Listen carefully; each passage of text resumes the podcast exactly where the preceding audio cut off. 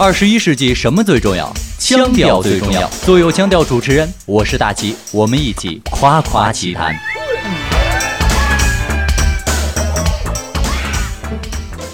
夸夸其谈，满谈天下奇怪事。我是大齐。这几天网上争议颇大的，莫过于北京演出行业协会和各大演出公司签订的一份禁毒承诺书。根据这份承诺呢，双方将不录用、不组织涉毒艺人参加演艺活动。如果不是中国新闻周刊的编辑部官方微博在央视发布的这条消息中加以提示，人们对于这份承诺书似乎挑不出太大的毛病。但承诺书能量随着，却遭遇了法律的尴尬。按照《中华人民共和国的禁毒法》第五十二条法规，戒毒人员在入学、就业、享受社会保障等方面不受歧视，这给那些总觉得这项承诺书中感觉哪儿不对劲的人找到了一个反对的依据。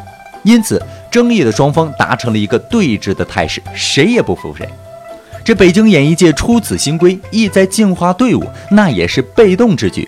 距今半年的时间，这在京城吸毒被逮的艺人，就从李代沫、张元、宁财神到张耀扬、何胜东、张默、高虎，这接二连三的抢着进监狱，就跟参加真人秀节目似的。这编剧宁财神进去的时候，演艺界有一个著名的女星就嗔怒了，说等他出来踹他一脚。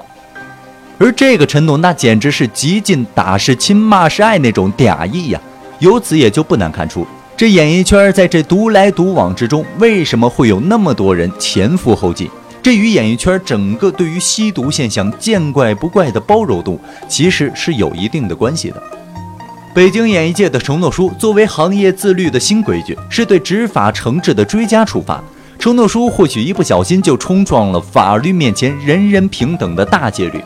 但出发点是好的，而眼下的尴尬呢，是要么调整法律，要么调整其实甚得民心的这份承诺书，否则良好的愿望与法律的条文这矛盾便无法得到调和。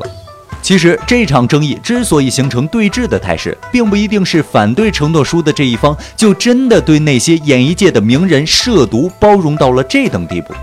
这其中不排除有很多人是拿法律依据来与整个执法，甚至包括官场的问责不公抬杠的。其中很有代表性的一句质问就是：免职官员都可以复出，为什么吸毒就要终身受到歧视？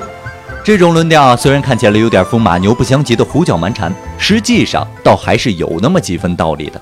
人们在把艺人吸毒与官员复出联系起来说事儿，其实是在对司法公正、权力问政撒一把嗔怒的胶。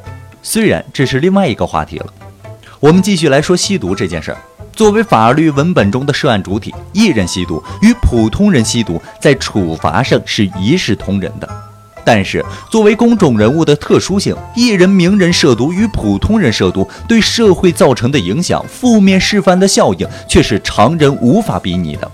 从这个道理上来说，北京艺人界追加对演艺圈涉毒人员的职业规范与限制，既合情又合理。唯一不合的便是法。嗔怒着要踹一脚的时候，人们不满意；演艺界真的踹上狠狠的一脚的时候，却违法了。这说明，对于演艺名人的涉毒，中国现有的相关的法律框框已经落后于现实社会的需求，滞后于重点打击的需求。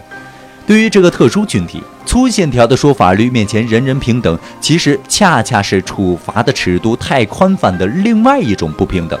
而网友这次拿北京演艺圈的行业新规与法律条文来对峙来说事儿，其实未必是拿着人人平等来嗔怒的。